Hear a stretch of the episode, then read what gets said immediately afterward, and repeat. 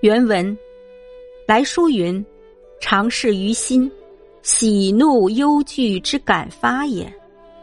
虽动气之极，而无心良知一绝，即枉然消阻，或恶于初，或至于中，或毁于后。然则良知常若居悠闲无事之地，而为之主。于喜怒忧惧，若不语焉者，何于？”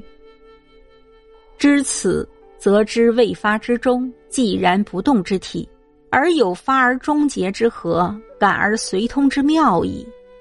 然为良知常若居于悠闲无事之地，语上有病。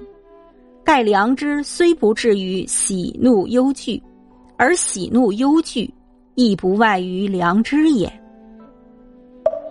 译文：来信写道。我曾经在心中体验证明，喜怒忧惧的情感产生了，即便愤怒到极点，只要我心的良知觉醒了，就能缓解或消失。